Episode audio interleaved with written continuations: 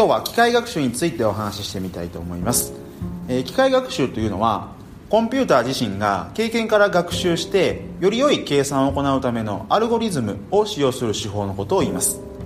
近年はですね第3次 AI ブームと言われるんですが、まあ、ここ数年の AI の進化というのはほぼ機械学習の進化によるものと言っても過言ではなくてですね最近ではま AI イコール、まあ、AI ニアリイコール機械学習というふうに言われたりもします。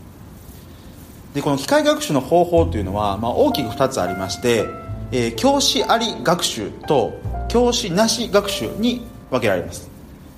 でまず教師あり学習というのは与えられたデータから傾向とかパターンを見つけることを重視するもの。そのことを言います。一方でですね教師なし学習ではですね全く気が付いていなかった本質的な構造などを発見することを主目的としています。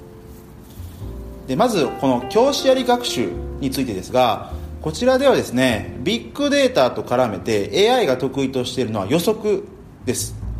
で過去の膨大なデータからですねソフトウェアがデータの関係性とかパターンを抽出してそのアルゴリズムをもとに新たなデータに対して予測を行っていく、まあ、そんな流れです。でま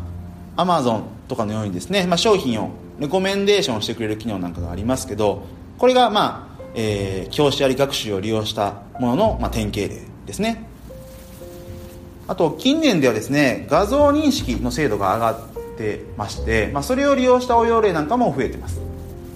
例えばですね入社面接で候補者の顔を画像認識してそれを入社後の評価と組み合わせて学習して、まあ、将来活躍する可能性を予測するなんて試みも行われておりまして、まあ、一定の成果を残しているとされます。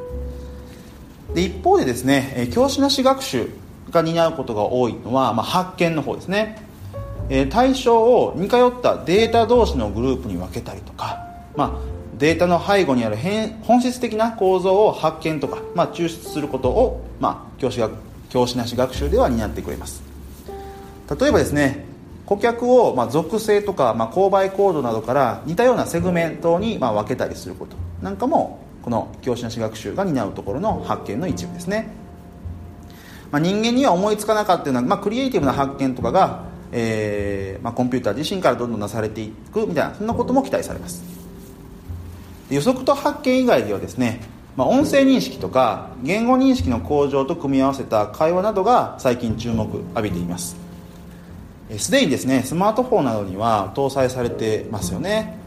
あとこれから先はスマートスピーカーがビッグデータ収集の重要なデバイスになるんじゃないかということも言われています、えー、現時点ではですねまだ精度は高くないのですが、まあ、おいおい自動翻訳を含めた通訳機能なんかも実用化されていくのではないかなと思います。でこの機械学習における留意点として考えられるのは、えー、コンピューターが行っている学習とか計算が複雑すぎてですねその内容を人間が理解できない、まあ、つまり人間から見るとブラックボックスになっているみたいなことがあります。例えばですね製品開発担当者の採用においてですね仮に、えー、教員資格を持ってて西日本出身者で体型はやや細めがいいという、まあ、機械からの提案があったとしてもですねそれが実際に有効だったとしても人間にはその理由がわからないっていうことがあります、まあ、つまりですね効果的な予測っていうものはしてくれるんですけどその意味が人間の直感には合わないことも多々あるので、まあ、注意が必要ですということです。商品の、まあ、単純なレコメンデーションとかのようにですね。機械に任せても安心な分野はまあいいんですが会社とか個人の、まあ、重要な意思決定に機械をどの程度用いるのかということですね。例えばまあ個人であれば AI が推薦した異性と結婚するのが本当にいいのかみたいなことですが、まあ、そういったことなんかは今後大きな課題になってくるんではないでしょうか。はい。ということで、まあ、本日は機械学習という言葉についてお話しさせていただきました、まあ、これまでなんとなく使ってたという方に関してはぜひ、えー、ちゃんと正しい意味をですね理解された上で、えー、今後も使ってもらうといいのかなと思います。はい。ということで、えまた明日の放送もご期待ください。